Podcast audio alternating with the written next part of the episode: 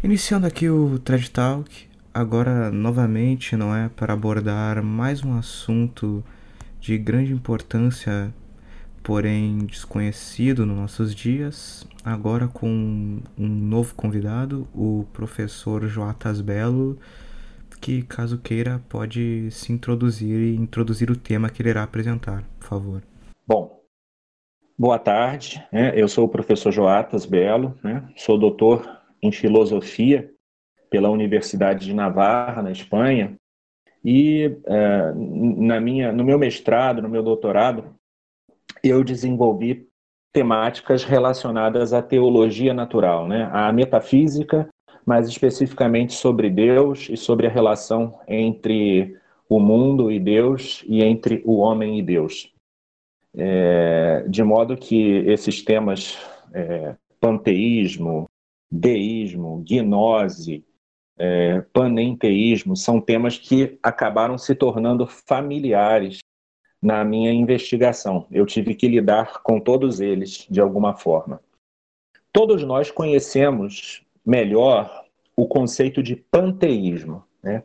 Quando nós falamos de panteísmo, nós falamos de uma doutrina filosófica, de uma doutrina metafísica. Se por metafísica nós entendemos a cosmovisão ou a filosofia geral né, de um sistema, nós entendemos então o panteísmo por uma doutrina em que Deus e o mundo são idênticos em sua substância. Né? Só há uma realidade, uma realidade substancial, que é Deus ou o mundo, que é o mundo ou Deus. Na verdade, é, eu digo que é um ateísmo prático, porque você elimina completamente o Deus transcendente e você diviniza ou imanentiza completamente a divindade, diviniza o mundo ou imanentiza completamente a divindade, né? Quer dizer, torna Deus totalmente imanente, ou seja, Deus não sai do mundo, permanece imanere, não não não está acima do mundo de maneira alguma. Ele coincide com o mundo, né? É, esse é o panteísmo. Talvez a doutrina filosófica panteísta mais famosa seja a do pensador judeu é, Baruch Spinoza. Né? Spinoza ele é conhecido como um dos primeiros, se não o primeiro, que formulou a doutrina é, panteísta no Ocidente, é, no Ocidente moderno. Né? Bom, mas então, o que é o panenteísmo? Existem várias, vários sistemas ou várias cosmovisões metafísicas ou várias cosmovisões filosóficas, né? Um é o panteísmo, esse que eu acabei de falar, da identidade entre Deus e o mundo. O sistema da, da, da, que é compatível com a fé cristã revelada, com a fé revelada, é o teísmo. Né? O teísmo é a afirmação de um Deus único e transcendente ao mundo. Esse Deus criou o mundo, né? Esse Deus criou o mundo desde nada, né? Ex nihilo, ou seja, criou a partir unicamente do seu poder, da sua potência ativa, da sua onipotência. Não havia nenhum material prévio, né? mas o ser inaugurado pelo ato criador de Deus é um ser que é originado nesse ato. Ele não é nem o ser de algo que existia a parte de Deus e nem é o ser divino. Né? Criar é colocar na existência um ser distinto do próprio ser divino e criador. Para a gente entender bem isso, e também para entender o panenteísmo, quando Deus, nas processões trinitárias, gera o Verbo gera o Filho e expira, né, o Pai e o Filho expiram o Espírito Santo, essa doação de ser ou de essência divina, porque no fundo não, faz, não há diferença entre o ser e a essência em Deus, como ensina Santo Tomás, essa doação que Deus, o Pai, faz ao Filho e faz pelo Filho ao Espírito Santo é a doação da plenitude da divindade, da plenitude do ser. Quando Deus cria o mundo, ele não cria desde outra coisa, porque não havia outra coisa, mas ele cria com o seu poder. né? E com o seu poder, ele inaugura uma realidade que não havia nele. Não é a mesma coisa que, que a transmissão de ser que se faz nas processões intratrinitárias, mas ele doa um ser criado que não é a sua própria essência, não é o seu próprio ser, não é como o Verbo ou o Filho e não é como o Espírito ou o Paráclito, mas é um ser criado, um ser participado. Isso é muito importante e isso é essencial para entender a diferença entre o sistema teísta ou monoteísta da criação ex nihilo e o sistema panenteísta, que por sua sutileza, por sua sofisticação, que é maior do que a do panteísmo e que é maior do que as gno antigas gnoses dualistas, né, os gnosticismos do século II, que Santo Irineu de Lyon enfrentou, o maniqueísmo que Santo Agostinho enfrentou, o catarismo que a igreja do século XIII é, precisou enfrentar.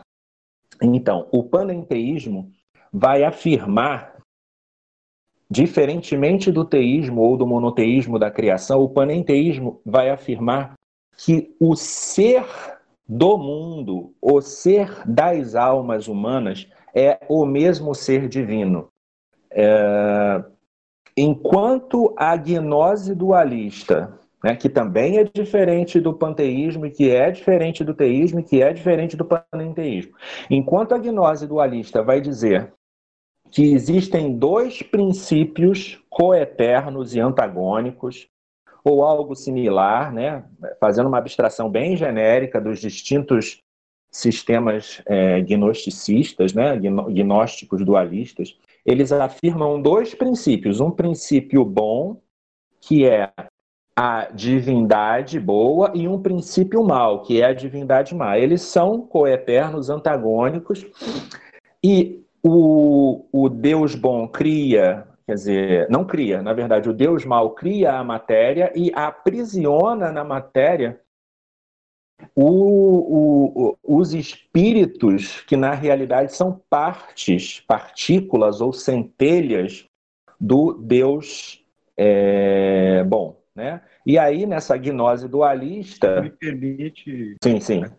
A gente também tem umas concepções neoplatônicas, por exemplo, que dizem que o demiurgo não é aquele que cria a matéria.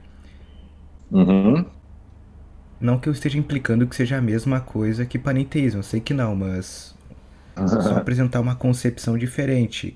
Que eles dizem que por ele ordenar a matéria caótica e dar a vida, ele não seria é. nem bom nem mal, ele seria neutro.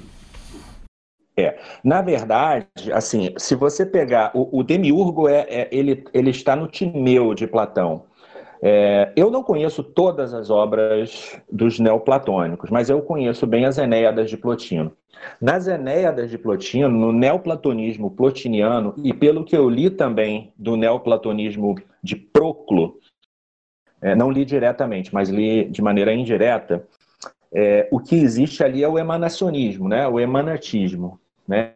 E esse emanacionismo está muito ligado com, com, com o panenteísmo. Eu vou dizer por que depois, porque eu preciso precisar melhor o que é o panenteísmo. Né? Eu já antecipo, assim, que, que o neoplatonismo deve ser considerado panenteísta. Né? Assim como o brahmanismo, por exemplo. Os dois exemplos mais, mais destacados do da filosofia e da religiosidade panenteísta são, a, são o brahmanismo, né, o hinduísmo, e o neoplatonismo, né, de Plotino. Você tem o médio platonismo e você tem o platonismo, que podem até ter essas concepções de um demiurgo, que na verdade o, demiurgo platônico é bom. Né? Tanto é que o Giovanni Reale, por exemplo, diz que chamar Platão de gnóstico é um erro, porque ele considerava a vida como um bem. Sim, o Platão, o Platão não, não, a meu ver, não deve ser considerado gnóstico, não, porque o que existe no platonismo é a concepção de, um, de uma matéria instável, de uma matéria caótica e instável que o demiurgo vai ordenar. Não existe uma concepção, para ser bem claro, não existe uma concepção de criação ex nihilo em Platão, né? Não tem, não tem essa, essa concepção. Mas você tem a concepção de que o demiurgo é uma, o demiurgo é uma espécie de divindade inferior, né? Que ordena essa matéria e vai criando as diversas coisas do mundo e o mundo inteiro de acordo com a ordem das ideias eternas que ele contempla. Né? E o mal só vai surgir, como o Platão explica, o mal só vai surgir, como ele explica, no interior da criação pela liberdade, pelo mau uso da liberdade das almas. Né? É, é, não, é, não, é, não existe nenhum um dualismo gnóstico ali, mas também no Platão não tem nenhum panenteísmo, porque para o panenteísmo ser, é, para haver panenteísmo, você tem que ter é, todas as almas têm que ser resgatáveis no final das contas, ou seja, o panenteísmo supõe uma espécie de apocatástase. Né?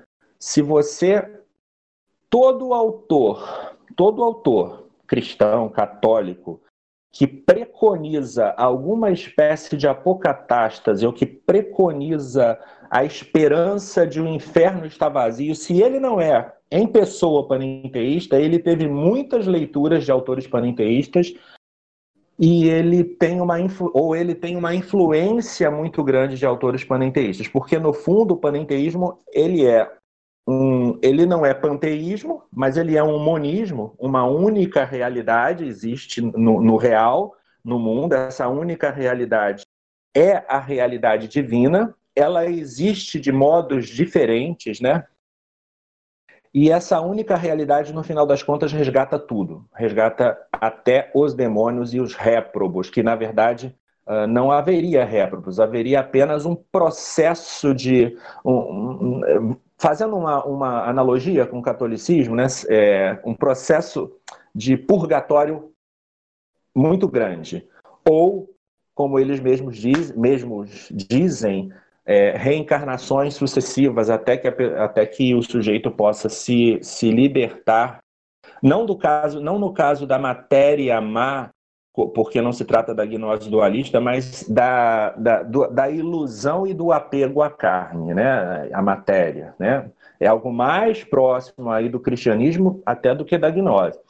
Mas o, o que separa o panenteísmo do, do cristianismo, de, do, do teísmo, é que, da mesma forma que para os gnósticos, o fundo, da mesma forma ou de forma semelhante, o fundo da nossa alma, o espírito ou o intelecto, né, o nous, ele já, ele já seria divino. Né? Não existe para o panenteísta a ideia da graça sobrenatural. Não pode existir a ideia da graça sobrenatural porque, na verdade, não existe uma distinção real entre o ser divino e o ser criado.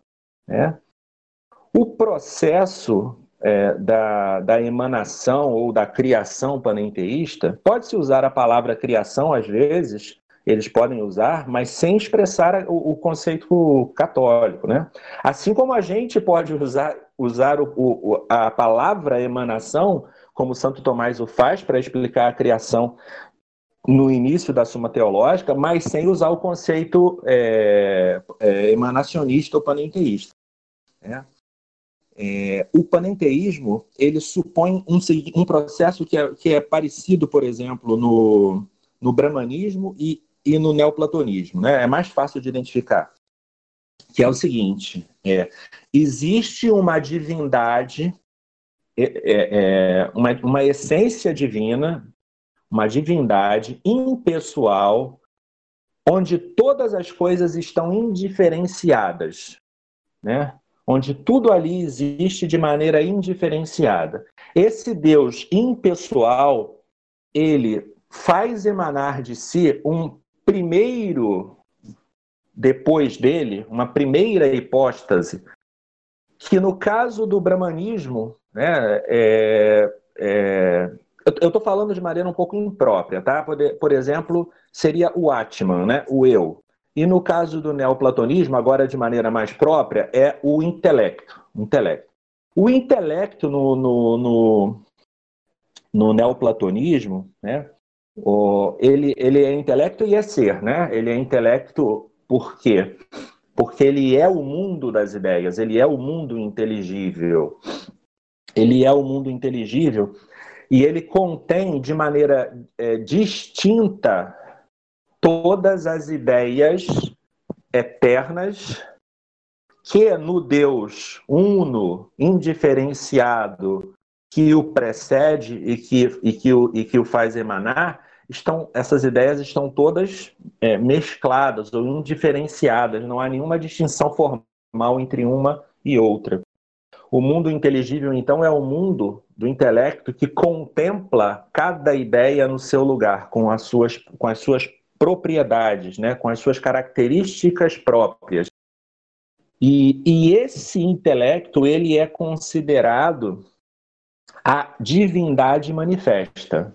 A divindade manifesta. Veja, ele não é, ele não é como o verbo ou o filho da Trindade cristã.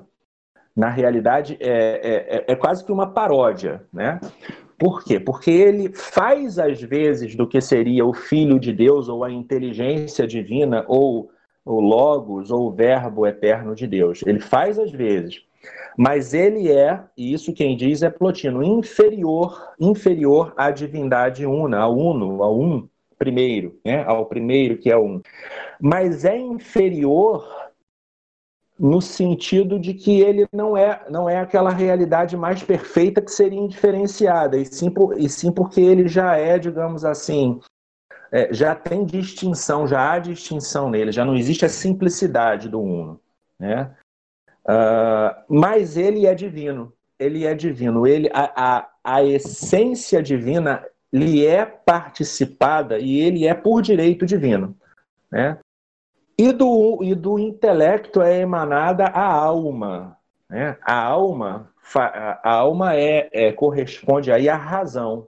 A razão, ela já não só contempla as ideias, como ela as mescla, como ela é, une, não de maneira caótica como, ou indiferenciada, mas juntando as coisas que têm a ver umas com as outras. É o âmbito, então, da razão, da lógica que é um âmbito inferior ao intelecto na visão neoplatônica, na visão plotiniana. Da alma saem as almas, as nossas almas, as nossas almas, no final das contas, acabam se se voltando para baixo, a alma racional acaba se voltando para a alma sensível, e isso aí cria a, a, a matéria como uma situação que não é uma situação totalmente má, como é na, na gnose dualista, mas é relativamente má, má. É um mal relativo. E vejam bem, é um mal interno ao todo divino, é um mal interno ao todo divino. Se a gnose pressupõe dois princípios, o panenteísmo pressupõe que o mal, no final das contas, é uma potência da divindade. Né? O mal é uma potência da acaba sendo uma potência da divindade. Por quê? Porque o intelecto, pelo seu ápice, nunca deixa de estar unido ao uno. A alma a, segunda hipóstase, pelo seu ápice, nunca deixa de estar unida ao intelecto e assim ao uno. E as almas nunca deixam, as almas individuais, a alma de cada um de nós, nunca deixariam de estar unidas a, também à, alma e ao intelecto e, portanto, ao uno. Então, no fundo, no fundo, tudo que a gente precisaria fazer é descobrir essa verdade é uma gnose também, não é a gnose dualista, mas é uma espécie de gnose, descobrir essa verdade do nosso, da, nossa, da suposta divindade do nosso, do nosso nous, do nosso intelecto, e realizar as práticas ascéticas e é, dialéticas, teologia negativa, né, a, a teologia apofática, para chegar à contemplação intelectual e, e, e assim poder estar unidos à divindade. Então, no outro lado, o outro exemplo que eu dei, né, o brahmanismo, o brahmanismo, ele, é, o mundo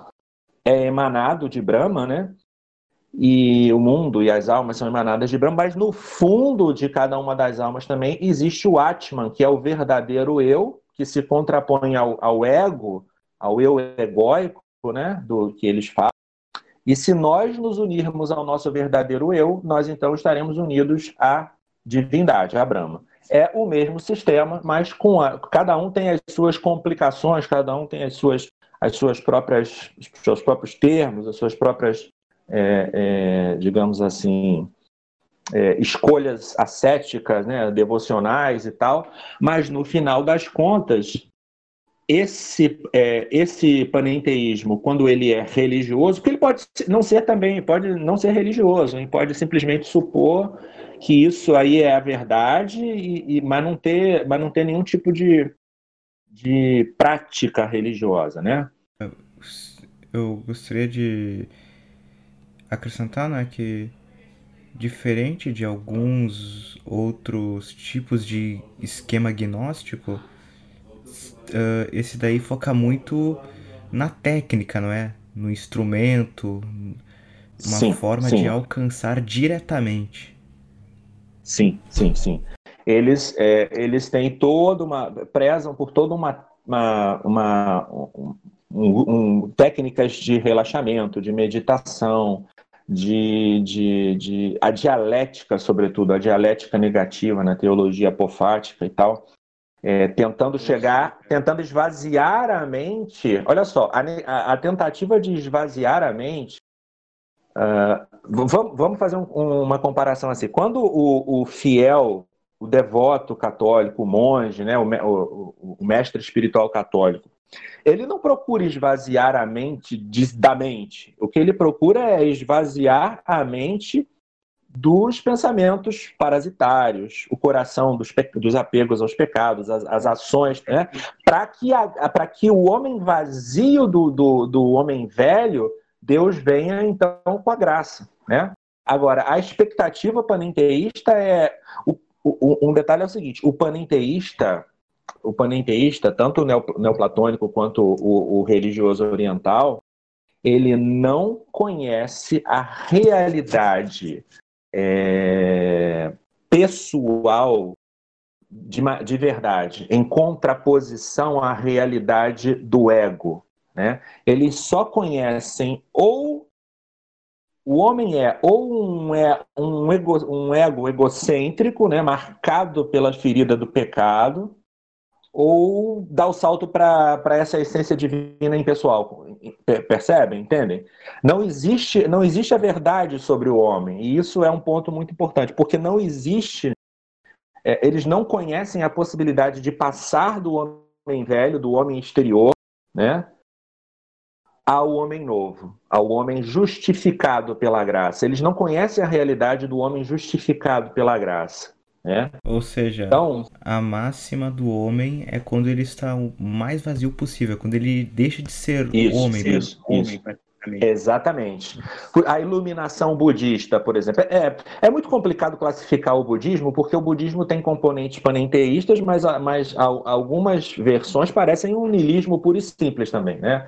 Mas, bom, é, deixando entre parênteses aqui a questão da classificação do budismo, é, a iluminação budista e a meditação budista busca isso, esse esvaziamento, quer dizer, a experiência de nada, né? A experiência de nada. Por isso, por isso que é, não é incomum você encontrar é, que os autores panenteístas chamem a Deus de nada, né? Nada ou nada. O nada aí não é o nosso, não é o não ser absoluto, é, de, é, é, o ente de razão não ser absoluto, né? Mas o nada aí é justamente este ser que não é alguma coisa específica.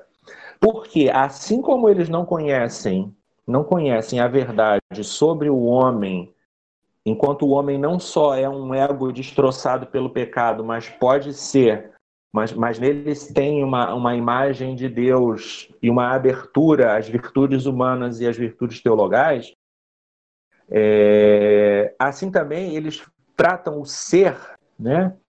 É, uma coisa que é importante saber: ser na filosofia é, neoplatônica Por exemplo, eles falam que o uno é o além do ser. O uno é o além do ser.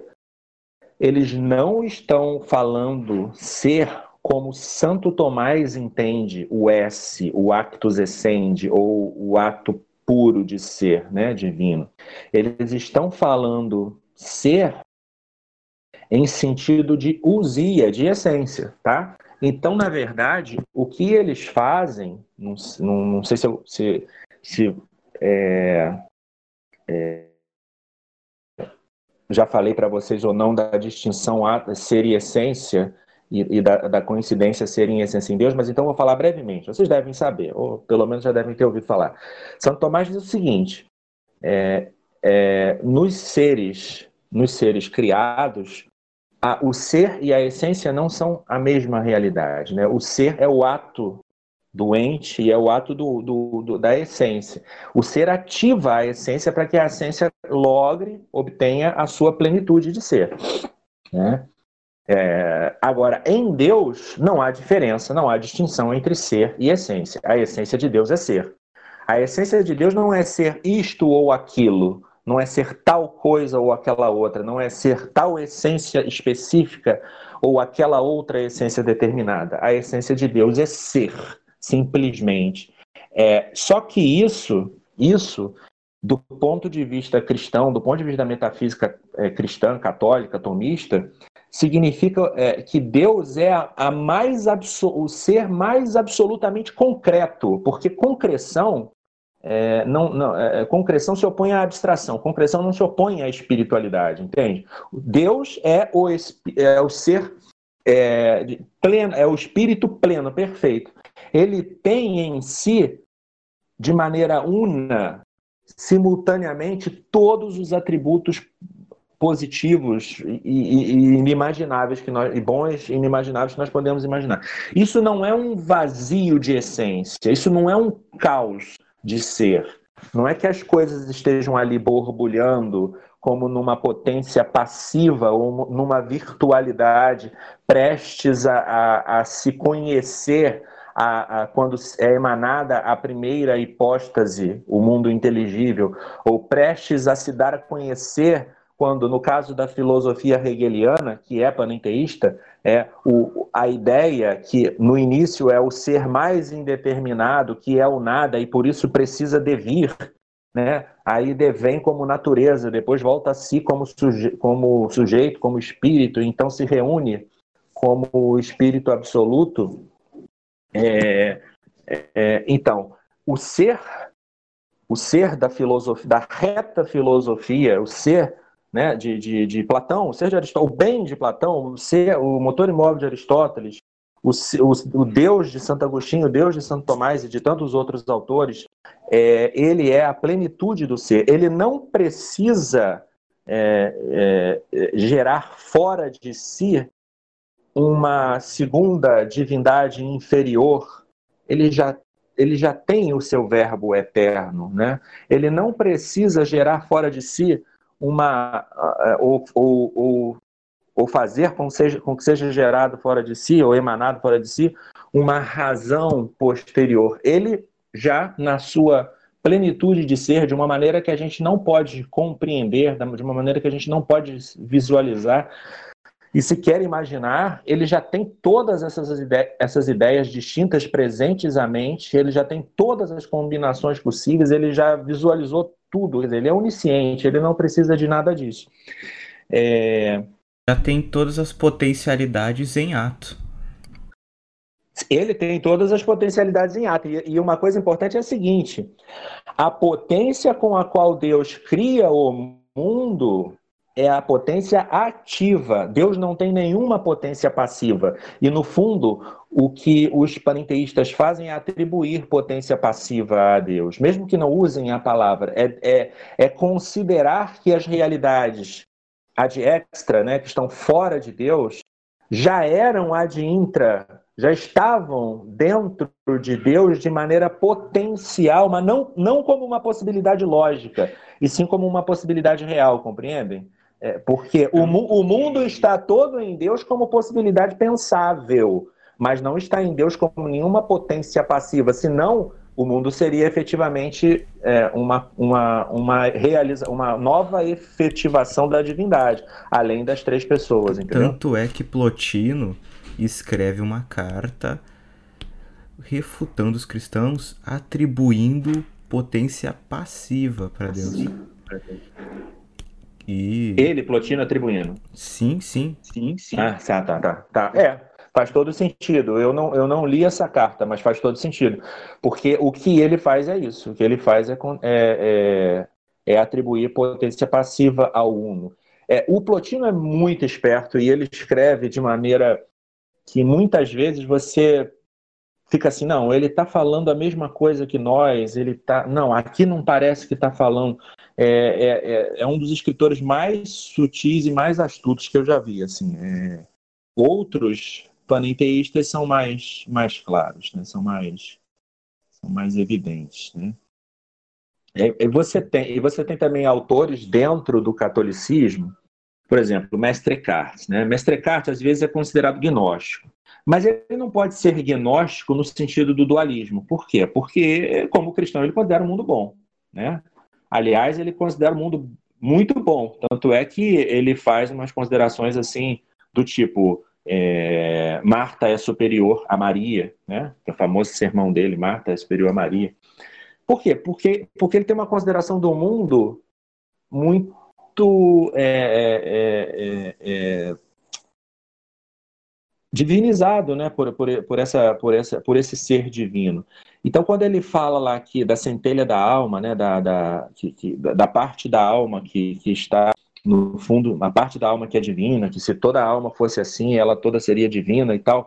Quer dizer, se toda alma fosse divina, se toda alma fosse divina, aí você teria talvez a gnose, né? Mas se, como é só o cume, o ápice, ela, o ápice, né? Como se fosse a subsistência, o ser, né? O, o, o intelecto que é, que é divino. Em outras passagens ele fala que o entendimento é o próprio verbo de Deus também, né? Ele fala isso é, explicitamente. O entendimento é o próprio Cristo. É, e veja, não é que seja nenhum erro considerar que ah, de alguma forma, de alguma forma, Cristo possa iluminar nosso entendimento. É, e eu estou falando já do ponto de vista, eu estou falando do ponto de vista da conservação do ser, não estou falando nem do ponto de vista da graça, não. Assim, assim Santo Agostinho considerava, no De Magistro, no, na, na, na doutrina da iluminação. Mas nunca se pode considerar que a presença de Deus na alma, que existe como é, antes da graça, né, a presença de Deus no mundo, que existe antes da graça como presença conservante, como presença iluminadora, conservadora, nunca se pode considerar que essa presença seja é, ela mesma, digamos assim, é, a nossa própria realidade. Né? A diferença entre o cristianismo, que fala nele somos, nos movemos e existimos, né? quer dizer, o mundo está em Deus de alguma forma e Deus está no mundo mas nem o mundo está em Deus, o mundo está, perdão, o mundo está em Deus como é, fundamentado, conservado né, na criação, no seu ser próprio, no ser próprio do mundo, e Deus está no mundo como conservador, como causa eficiente, né, desde... Boa parte deles, por exemplo, nega a providência divina no mundo. Nega a providência divina. Por quê? Porque se a providência divina é, digamos assim, é, está, a providência divina cuida, cuida de algo que é distinto, né? distinto de, de, de Deus, não cuida do próprio Deus. Né? A providência divina. O, o grande problema, o grande problema é que essas doutrinas, elas muitas vezes, elas, é, como as pessoas não têm às vezes a, a a, o, refinamento conceitual para distinguir né? O, modo de, o modo como Deus está presente no mundo, o modo como Deus está presente na alma, o que é o ser divino e o que é o ser participado, o que é o ato puro e que é o actus essendi que compõe com as essências, né? É, eu já vi muitos, muitos católicos estudiosos de filosofia acharem que a composição essência e ser é uma composição entre coisa e Deus, entendeu? Se, se achar isso, já era, caiu em panenteísmo. Não é, uma, não é uma composição entre coisa e Deus. É uma composição entre o, o, o, a realidade essencial da coisa, que faz com que ela seja isso ou aquilo, e a realidade existencial da coisa, que faz com que ela seja simplesmente uma criatura. Né? É, por uma, a criatura se relaciona com as demais. Por outra, o seu ser, a criatura se relaciona com o seu Criador, né? mas não naquela relação que é típica da graça. Aí se trata simplesmente da relação criatural, né?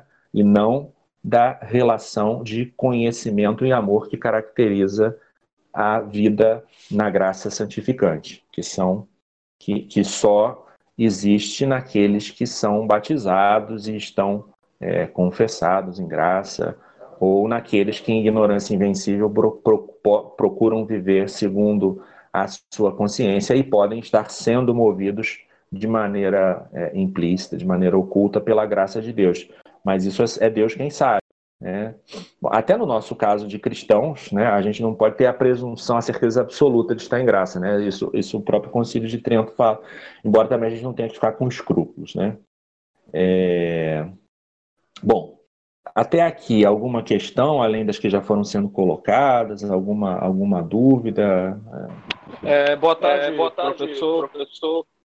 Eu me chamo, eu, eu sou o André, para quem, não, quem não conhece, conhece. Eu sou do o colaborador do blog Salve Home. E o que acontece? É, eu queria só levantar uma questão, uma questão que é sobre essa questão que o senhor estava falando sobre o panenteísmo ela entra no, justamente naquilo que eu estava falando quando eu tive uma treta com os orientais. Uh, um, dos rapaz, um dos rapazes orientais, não sei se o senhor chegou a ver, ele gravou um vídeo contra mim que ele questionou o fato de eu ter colocado que o fato de John Miedorf, que é um pensador ortodoxo, teria colocado que o ser humano era composto naturalmente de corpo, alma e Espírito Santo. E que, isso, e que esse, essa composição não era meramente é, uma graça sobrenatural adicionada à natureza criada, não. Isso era próprio da, da natureza. E isso ele deixa claro.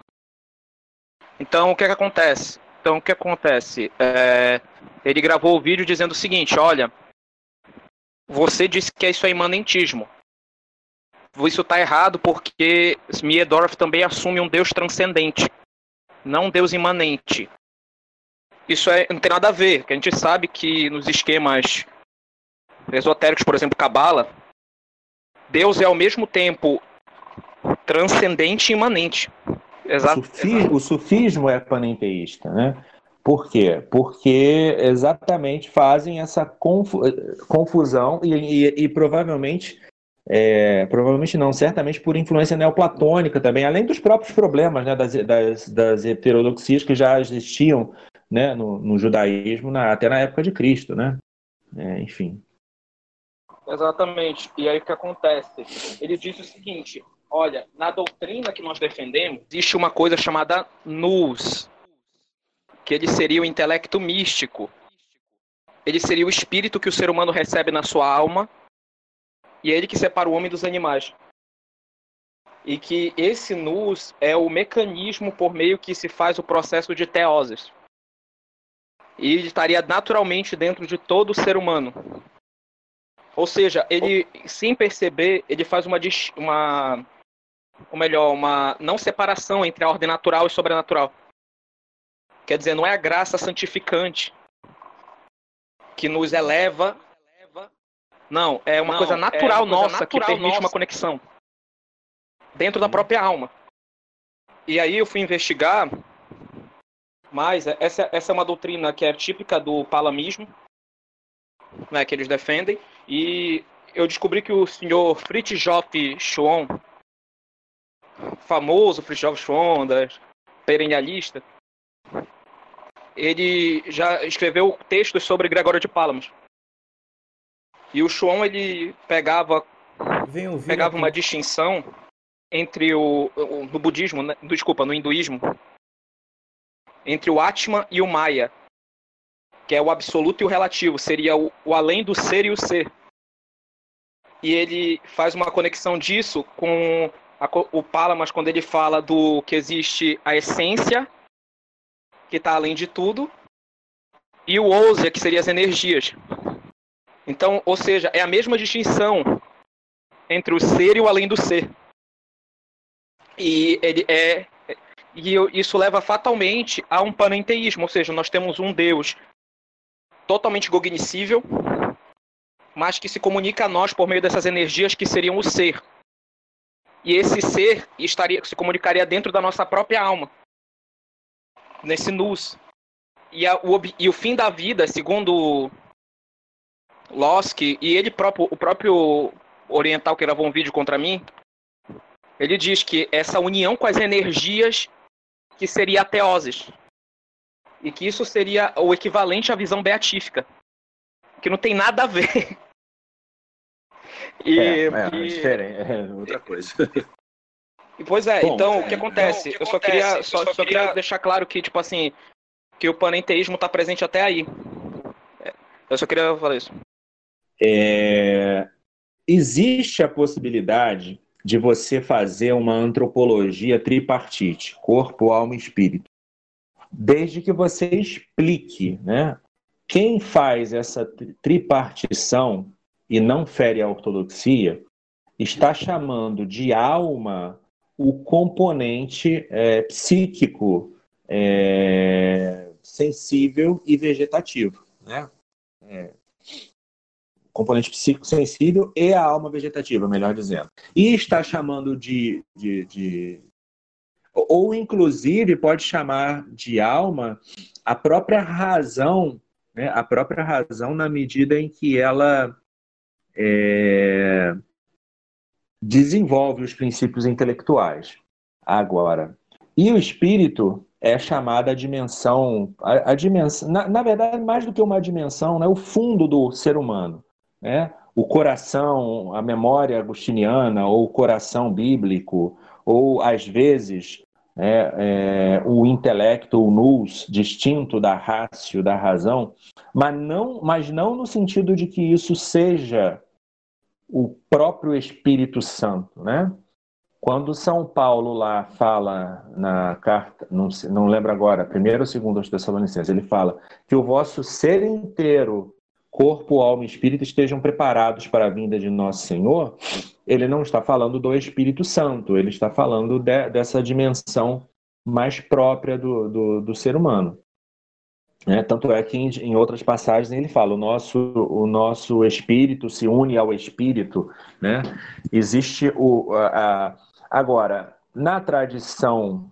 É, na, no magistério, geralmente foi recolhida a visão dual, né? aristotélica, lemórfica, corpo e alma, alma, alma espiritual. Não é proibido falar de maneira filosófica ou de maneira, de maneira filosófica ou teológica de, é, de espírito ou de intelecto ou de coração, mas é, o, que, o que torna uma doutrina errônea é chamar este intelecto, este espírito, este coração de, de a presença de, de, de, de uma de uma própria divindade participada, né? Na verdade, seria mais correto, né, se assim se quisesse falar, de algum tipo de, de, de, de participação, que o nus, ou o intelecto, ou o coração, ou, ou, ou, ou sei lá, né, seja justamente o nosso ato de ser, o nosso ato de ser, aquilo que move a nossa forma, né? aquilo que move a nossa alma. Né? Exatamente. Se, assim seria o, seria o lugar, entre aspas, no nosso espírito. Obviamente que é uma imagem espacial não é adequada, mas é o que tem para como, como se pode falar. O lugar no nosso espírito onde a, a presença é, é, cria, efici, eficiente criadora de Deus está ali doando o ser, mas o ser criado e não o Espírito Santo, entendeu? É o lugar onde o Espírito Santo, por onde o Espírito Santo é recebido, mas não é o Espírito Santo. Não sei se me faço entender. Né? Sim, com certeza. É. Mas é justamente. É, não fazer essa distinção é cair numa gnose, é cair num panenteísmo, né? Ou seja, por gnose aqui eu estou falando a, a, a, autodivinização, né? E não necessariamente o gnosticismo dualista. Né? É cair. É, é necessário falar que o, dentro da nova teologia, alguns pensadores eles pregavam que a graça santificante estaria naturalmente em todos os homens. Ela só estaria incipiente. Como uma consequência imediata da redenção, né? Assim. Exato, exato. É, é, o, aí o curioso é o seguinte: é uma dessas típicas ambiguidades conciliares, ou típica, ou, ou uma dessas típicas ambiguidades da teologia que norteou o concílio, que é uma teologia muito dependente de autores panenteístas, como Teilhard de Chardin ou Karl Rahner, por exemplo. Né? Quando você tem o, o von Balthasar, ou quando você tem o Delubac, né? E algum outro escrito também do, próprio Karol Wojtyla, por mais que eles falem corretamente da criação, em certos lugares eles parecem eles parecem que dependem das concepções panenteístas né? menos o menos o Karol Wojtyla tá mas os outros dois o, o Delubach e o e o ai meu Deus von Balthasar quando você lê o meio divino é, o, o, meio divino do, do Teilhard Chardin aí você é claro é um panenteísmo mas é um panenteísmo é, não é um panenteísmo místico da mística gnóstica que quer fugir do mundo, né? É um panenteísmo de uma religiosidade imanente, é, uma, é um panenteísmo assim de, de é, é, é, de chorar. Você lê o Telhado de Chardin, quando você pensa o quanto, o quanto esse homem é, incipiente é, é, acabou acabou como se diz, influenciando a vida da igreja no século XX, é de chorar. Porque ele confunde tudo. Ele, para ele o progresso tecnológico, para ele os avanços da história humana, tudo isso é o sinal da chegada do reino de Cristo, assim, tudo isso. Da evolução cósmica e blá blá blá blá blá blá. E aí você entende porque tem determinadas frases que aparecem na Gaudium et por exemplo. Né? Gaudium et Spes tem umas frases que fala da relação da igreja com o mundo corretamente, aí você tem outras assim que lembram o Telhado de Chardin, mas eu, eu não tinha lido ainda o Meio Divino, e depois que eu li, eu logo, logo entendi. Ou então, quando você lê no, no, Delo, no Von Balthasar que a esperança dele do inferno estar vazio, essa eh, tem um, tem um, um parágrafo inteiro do Telhado Chardin no meio divino falando isso, né? Que Deus pede a ele para crer que existe o inferno. Aí depois ele fala: "Mas tu, Senhor, não me pedes para que creia que existe alguém com certeza lá". Aí ele fala isso. É... E o, você está querendo, tá, tá, tá advogando em causa própria. O, o, o, o repete a mesma coisa repete a mesma coisa. É, só que o von fala da, fala da criação corretamente. Não, é, é, então, eles pegaram umas partes do, do, do assunto é, e, por exemplo, o, o outro, Delubac, Henri Delubac, aquele negócio dele da, do desejo sobrenatural do, natura, do natural, né? Complicado aquela forma como ele fala, imprecisa. É... Ele tira isso do. Justamente naquilo. É, ele tira isso do Telhar de Chardin. O Telhar de Chardin fala que o homem é um desejo, uma aspiração essencial a Deus, uma aspiração essencial a Deus. É quase, é quase uma definição do Espírito Santo, não? A aspiração essencial a Deus.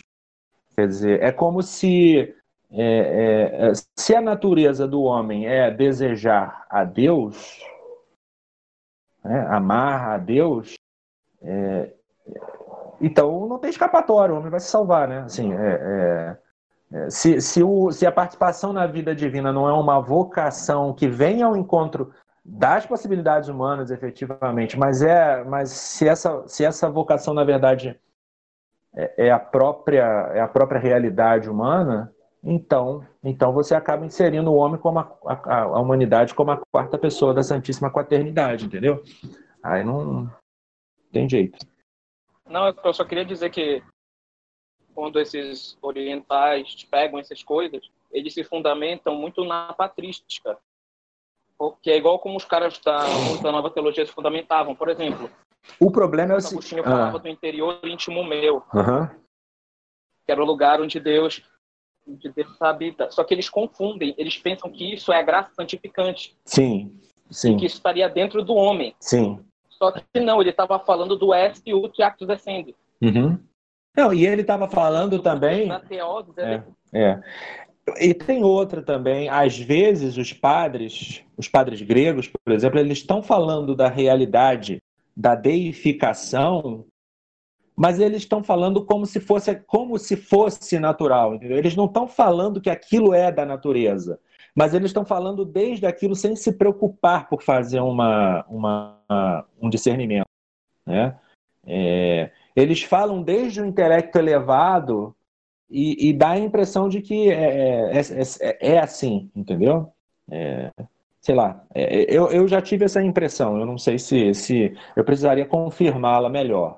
Mas, e aí eu acho que eles pegam essas passagens em que se está falando de uma coisa, tomam por outra, ou de outra e tomam por uma, né? Não sei, não sei. Eu, eu confesso que eu já vi, é, é, é, eu não conheço tantos escritos dos autores ortodoxos como, como você, André, que parece ler, né? É, eu, mas eu já li é, pensadores ortodoxos do momento presente defendendo metafísica panenteísta. Então, por exemplo, atacando o Santo Tomás, defend... atacando o Santo Tomás mal, porque é, dizendo que o Santo Tomás defende é, defende uma concepção de ser que não é de Santo Tomás, e defendendo o panenteísmo como uma resposta, quando a melhor resposta possível para o problema da relação entre o mundo e, e, e Deus é o actus essendi. O actus essendi é, nem é, digamos assim, uma, uma concepção de uma distância deísta infinita entre o mundo e o homem, né? um essencialismo onde as essências correm soltas por conta própria, né? o deísmo agnóstico, né? É do, do, do empirismo, do liberalismo contemporâneo, e nem é e nem é o panenteísmo da, da confusão entre o ser do mundo e das almas e o ser divino manifesta, ou o ser divino, a essência divina manifesta. Né? Então, eles não sabem que o Actus Essendi cumpre esse papel e cumpre muito melhor, porque tanto estabelece um vínculo criatural íntimo entre Deus e as coisas, quanto não confunde esse vínculo, essa, ou essa relação criatural com a própria doação da divin... a própria doação natural entre aspas da divindade, né? Então é, é, é uma a tarefa maior da, da, da filosofia presente na metafísica presente é justamente a recuperação do actus essendi, né? Fazer, fazer esse caminho de mostrar de mostrar como, como Santo Tomás é, tem a melhor maneira de falar da relação entre Deus e o, o homem, uma maneira que proíbe tanto o deísmo de um Deus distante e indiferente, quanto um panenteísmo de uma confusão sofisticada, porque não é a confusão mais tosca. É, é, Para dizer a verdade, assim, o panenteísmo não é tosco que nem as gnoses dualistas e não é tosco que nem os panteísmos. E essa é uma vantagem, entendeu? Ele é meio sofisticado e é cheio de termos e tal. Né? Você nunca vai encontrar a maneira, a, a, essência dele mastigada, como eu falei aqui. Sempre vai ter uma forma de te engrupir, assim. É, é... Mas é, essencialmente é isso. Né? Essencialmente, o panenteísmo é uma doutrina em que existe uma divindade onde tudo está presente de maneira indiferenciada e um mundo onde aquilo que estava indiferenciado e um primeiro um primeiro ser onde aquilo que é divino por essência em que aquilo que estava indiferenciado já se encontra distinto e depois a diversidade ou a pluralidade das coisas né? que aí vão ser ou transitórias, como no plotinianismo para o regresso, ou vão ser ilusórias, como na Maia é, Brahmânica, também para poder regressar a Brahma, etc, etc, etc.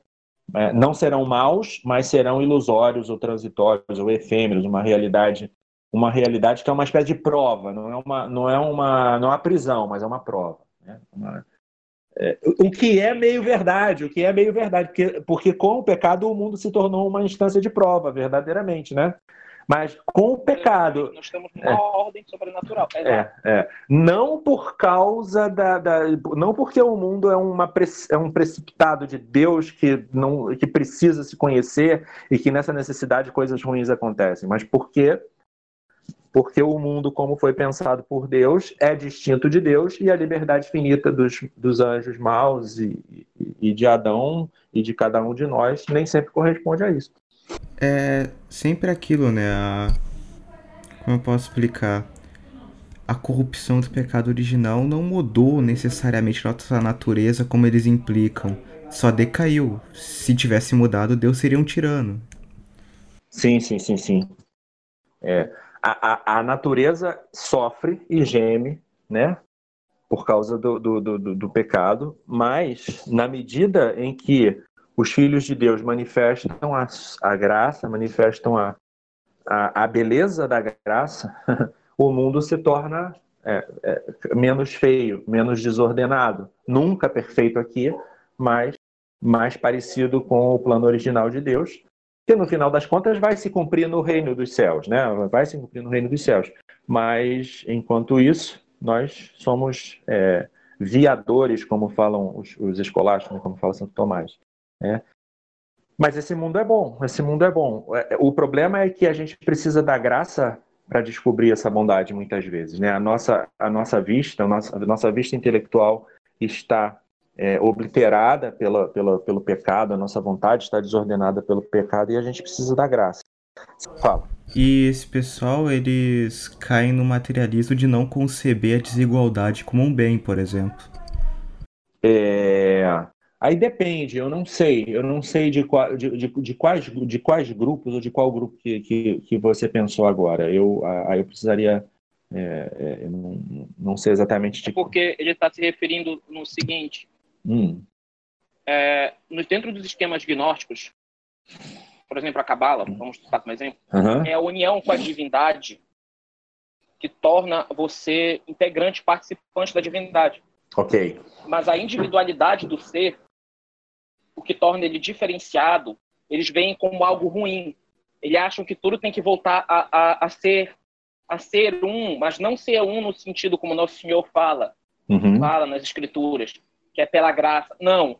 É ser um no sentido de se unir com a divindade e deixar de ser você mesmo. Sim, ok. Então, é, nesse sentido, eles abordam a desigualdade como uma coisa ruim em si.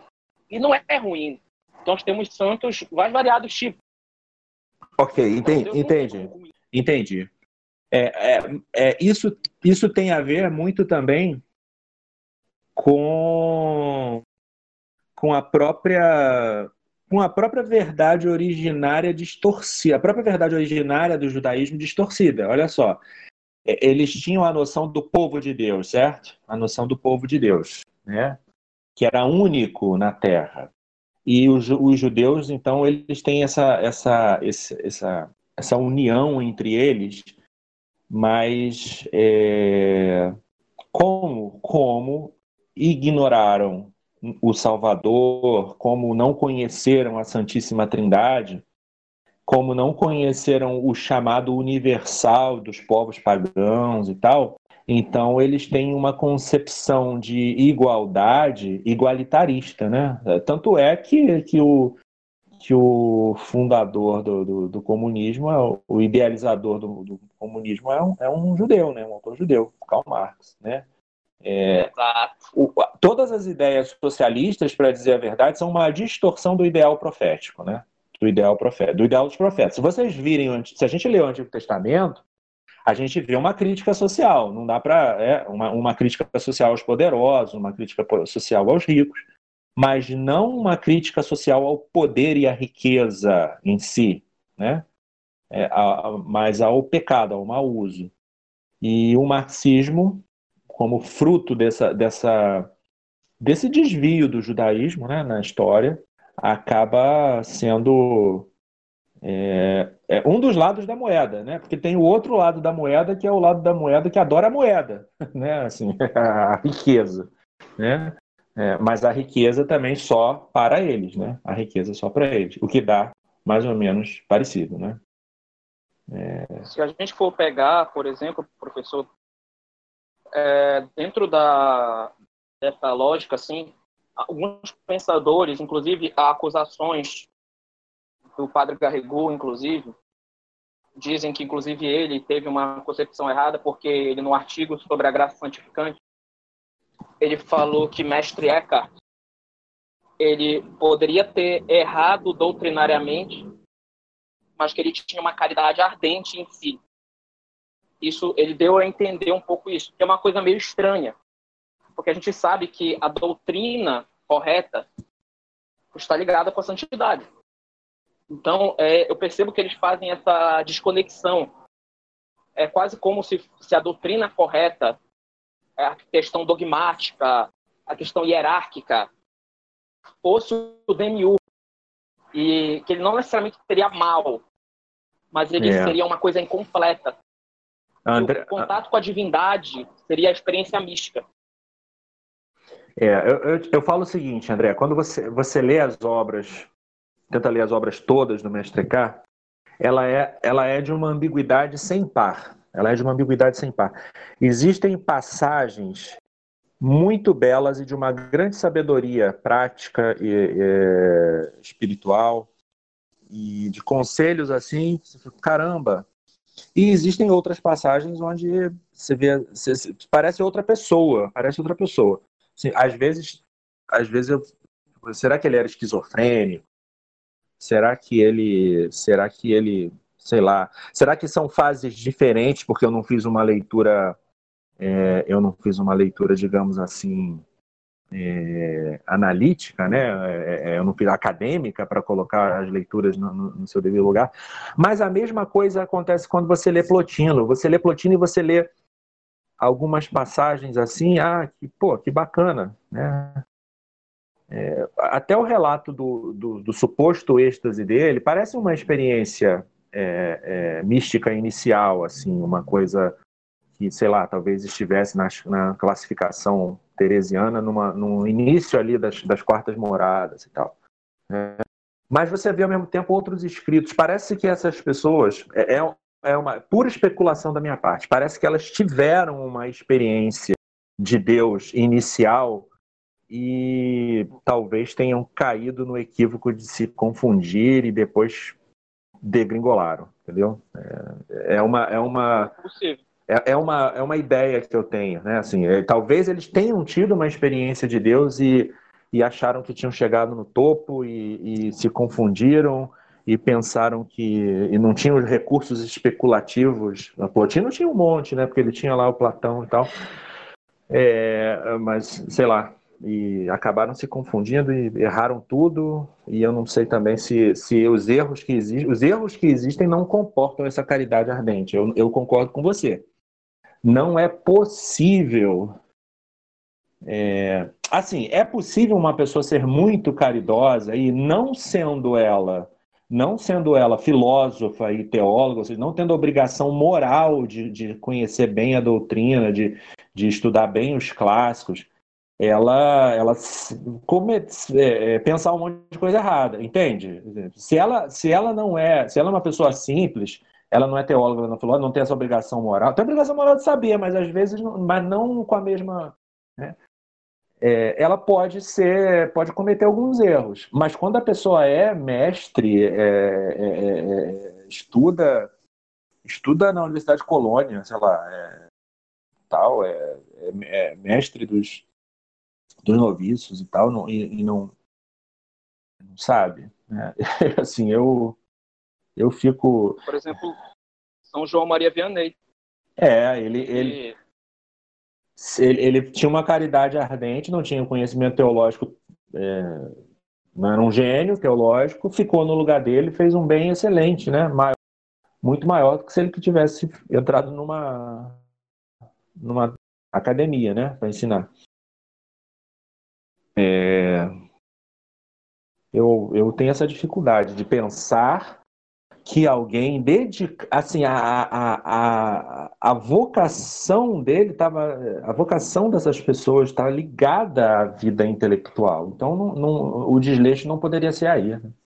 Aí é o lugar onde se, aí é o lugar onde se decide a santidade dele também, né? Não, não pode ter o desleixo. Eu, eu defendo uma, Fala. uma tese, professor, hum. Que a gente vai até apresentar no vídeo sobre o filioque que a gente vai fazer, que isso pode ter tido início na negação do, do, do filioque pelo fóssil. Porque dentro da lógica da trindade, eu já até cheguei a falar para o senhor, uhum. numa ordem lógica, primeiro o pai tem que conhecer o filho, para depois inspirar o Espírito Santo. Uhum. Dentro de uma ordem lógica. O fóssil quebrou isso, então, então tanto o filho quanto o Espírito Santo procediam do pai. Como que, então, como que simultaneamente, né? como que simultaneamente, né? E, e, praticamente não sendo, não sendo possível distinguir geração de aspiração, né? Porque aí só se tornou termos, né? Se o filho sai do pai e o espírito sai do, do, do, pai da mesma forma, qual a diferença da geração e da aspiração, né? Fica, fica difícil, é. né? Logicamente Sim, difícil. É. um absurdo. É fideísmo, né? E aí assim. o que acontece? Sim, é. exato. E o que acontece? O, com isso, o intelecto e a vontade não tem a questão do intelecto mover a vontade. Não, a vontade agora se torna cega. E a gente pega, por exemplo, o caso, por exemplo, como do Dan Scott. Ok, que, ok, entendi. Uhum. Li, uhum. Entendeu? Que a forma, dentro do nosso conhecimento, teria um pouco da vontade, por meio da intuição. Então, eu percebo que, que talvez, talvez essa pequena negação dessa cláusula incutiu na espiritualidade oriental e na doutrina oriental esse tipo de coisa. E isso pode ter sido refletido no Oriente, principalmente após as cruzadas, que chegou Não. muitas doutrinas de fora. Entendi. Etc.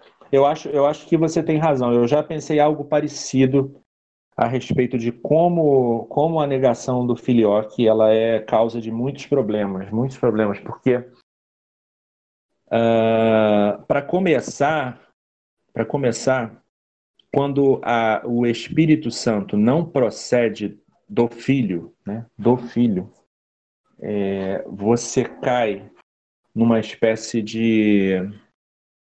É, é pensa no Césaropapismo, né, próprio do Império Bizantino. Né?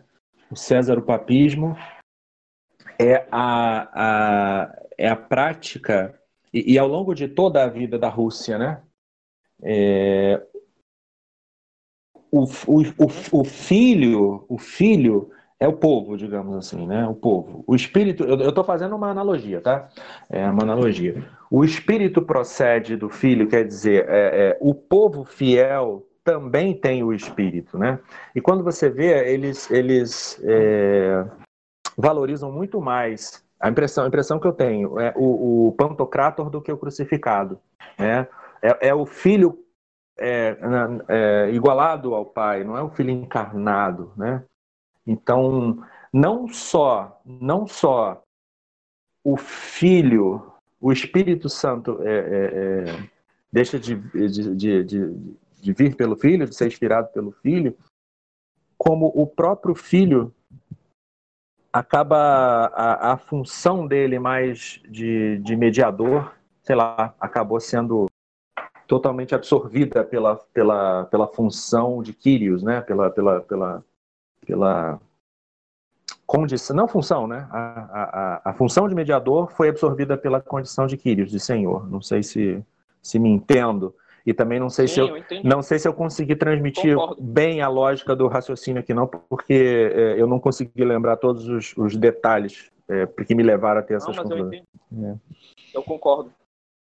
Concordo totalmente. Isso bate também que o Palamas, ele falava, até mandei a citação para o senhor, ele falava que a doutrina não via do magistério. Ela vinha da experiência mística. Então você tem uma experiência mística e a partir da experiência mística você tem a doutrina. Entendi. É claro, tipo, é a vontade, essa experiência, essa intuição que gera o conhecimento. Entendi. Entendi. É, é, eu, eu não, não, nunca li tanto o sujeito quanto você, só li por através de, de terceiros. Então, Para mim é uma coisa nebulosa esse negócio de, de energias divinas e não sei o quê. E, não, eu entendo, eu entendo. E, aí... Uma dúvida que eu fiquei aqui. Como você bem disse, a concepção de divindade que eles possuem é o não ser, né? A... A, a, sim, sim, sim, sim. Então, poderíamos fazer uma ligação, por exemplo, com o Ein Sof, cabalista? Sim, sim. veja, cabala, sufismo, quer dizer, os esoterismos é, da, da, da, da, do judaísmo e do, e do islã. Aliás, eu não sei se do judaísmo tem alguma coisa além de esoterismo hoje, mas parece que a cabala domina, domina o pensamento judaico. É, uh, cabala, islã, neoplatonismo, é, brahmanismo, e também existe a possibilidade de encaixar algumas, algumas vertentes budistas e taoístas também no panenteísmo, porque essas, na verdade, essas religiões ela, elas têm várias possibilidades, né? Várias possibilidades. É, mas sim, sim, o, o, o não ser, o Ein Sof, é, é sempre essa realidade que é impessoal e que precisa se tornar, se, se dar a conhecer, né?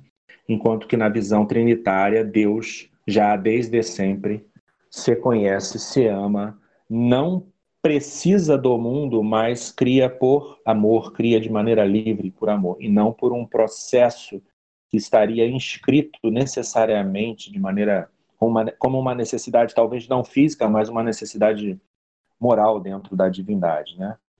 É, esse não ser, esse não ser não é repito, o não ser absoluto. Obviamente, eles não são estúpidos de achar que do não ser sai alguma coisa, mas é este ser que não é ainda o que deve ser, né? É, é o ser que ou, ou de outra forma, na forma mais sofisticada plotiniana, é o ser que reúne tudo de maneira indiferenciada. Para vocês terem uma ideia, o termo panenteísta foi cunhado por um filósofo do século XIX, Krause, esqueci, Karl, Karl Krause. Ele era, é, era kantiano, queria, na verdade, é, falar. É, mas, mas, enfim, tinha a filosofia dele. O, o Krause falou o seguinte: é, o mundo. Né, ele. Perdão. O, o homem conhece o mundo e tem em si, na, na, na, na sua realidade, corpo e espírito, né? natureza e espírito. Só que toda essa natureza e toda, toda, todo esse espírito está reunido numa primeira realidade que ele chama de proto-eu. Né? O proto-eu é composto de natureza e espírito. Só que como o proto-eu é composto, a natureza, é, na verdade, ela é composta de vários corpos. O espírito é composto de vários sujeitos. Né? Ah, o proto e o proto-eu é composto de natureza e espírito. O que é composto não é, não é infinito, não é perfeito, não é infinito. Então tem que ter um primeiro, um, um, um Deus que reúne de maneira indiferenciada o espírito e a natureza. Então, é, o, o Krause criou essa, esse, e ele chamou isso de panenteísmo. Ele falou: o panenteísmo é o mundo em Deus, é a concepção do mundo em Deus. Mas não é do mundo em Deus no sentido de que o mundo é conservado por Deus, né? nele somos, nos movemos e existimos. É do mundo em Deus no sentido de é, o mundo esteve em Deus antes de ser como ele é agora. Né? Estava lá estavam lá mescladas a natureza e o espírito, e agora estão aqui no proto-eu, separadas, né? aquilo que havia, estava indiferenciado no, no, no Deus, né? na divindade, agora está indiferenciado no proto-eu está multiplicado nas, na pluralidade de coisas da natureza e nos plurais sujeitos humanos. Né? Então, o, o panenteísmo se define por isso, se define porque a realidade está em Deus, toda ela indiferenciada, é o não ser, e ela está fora de Deus, numa primeira instância é, é, é, digamos assim, diferenciada, né? Por exemplo, o mundo inteligível do intelecto neoplotiniano, e ela está depois num, num outro passo, diversificada entre, entre as diversas coisas e, as, e os diversos sujeitos. Professor, posso lhe fazer uma pergunta? Pode sim, meu caro. Olha só uma dúvida que era sobre o senhor falou da cabala. Isso entra também na, na questão da revolução sexual freudiana? Tem algum envolvimento? Olha, é, o, o, inconsciente freudiano é, é, uma boa imagem do que é, digamos assim, a, a da verdade verdadeira dessa, dessa divindade né, é, impessoal, entendeu? É, com certeza esse inconsciente ele, ele é uma das formas de expressar. Da mesma forma que a vontade de potência Nietzscheana é uma forma de expressar. Só que enquanto o inconsciente freudiano é, é a expressão no âmbito da concupiscência da carne, a, a vontade de potência Nietzscheana é a expressão no âmbito do, da, do orgulho da vida, certo? É, e, e também se a gente for pegar o Marx, né, o Marx ele tem é, o, o, a, o comunismo é uma expressão da concupiscência dos olhos. Então a gente tem aí nesses três autores anti antiteístas né, do século XIX, é, Freud, Marx e Nietzsche. Nietzsche não era judeu, né? Nietzsche não era judeu, Nietzsche era alemão.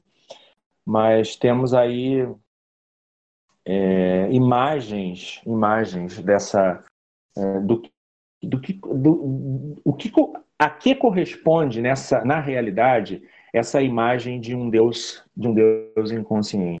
Corresponde a justamente falta de ordem das nossas potências, né? corresponde à falta de, de, de sentido, né? a falta de sentido, o niilismo, a falta de ordem, o caos.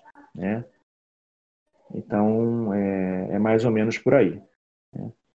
Eu, eu, eu me preocupo muito né, com essas questões e tal, é, atualmente tem aquela, aquela vertente esotérica do perennialismo, que no fundo também a, a, a metafísica de fundo desses pessoal, Chuon, Guénon, é o panenteísmo, né? essa ideia da, da, da identidade do nus, do, nus humano com a divindade e tal. E as pessoas acham isso muito bonito, muito legal, não vem problemas, mas é, isso conduz a problemas espirituais muito sérios, muito sérios mesmo. É, é bom as pessoas tomarem consciência da diferença abissal que separa essas doutrinas da doutrina cristã, da doutrina católica, para que não se contaminem com, esse, com esses erros terríveis. Assim, são, são erros terríveis e, e que podem, podem fazer a alma se perder com facilidade, porque conduz uma a, a ideia de que nós somos Deus por natureza ou, ou sei lá, por essa ideia panenteísta conduz ao mesmo tipo de soberba da, de, toda, de todas as gnoses que já existiram aí nessa história. Obrigado. Então, não é, professor, como você já tinha falado que estava acabando o tempo, né? Gostaria de agradecer a sua participação. Afinal, o tempo é curto, não é? Obrigado por ter vindo aqui se disponibilizar para falar de um tema tão importante, não é? Que, como é. você bem Obrigado. disse, está infelizmente se difundindo nas consciências há muito tempo. Então, muito obrigado e até a próxima.